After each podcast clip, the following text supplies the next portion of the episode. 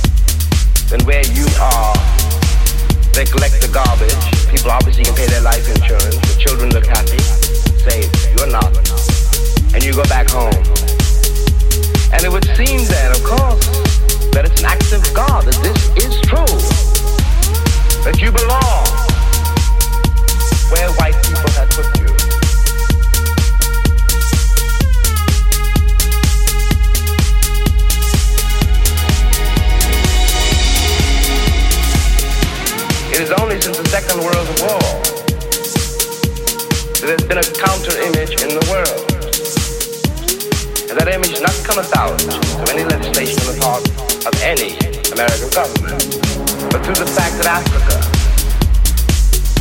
was suddenly on the stage of the world, and Africans had to be dealt with in a way they'd never been dealt with before. It has created and will create a great many conundrums. One of the great things that the white world does not know I think I do know is that black people are just like everybody else. When a used the myth of Negro and the of color to pretend and to assume that you were dealing essentially with something exotic, bizarre, and practically according to human laws unknown. Alas, it is not true. We are also mercenaries, dictators, murderers, liars.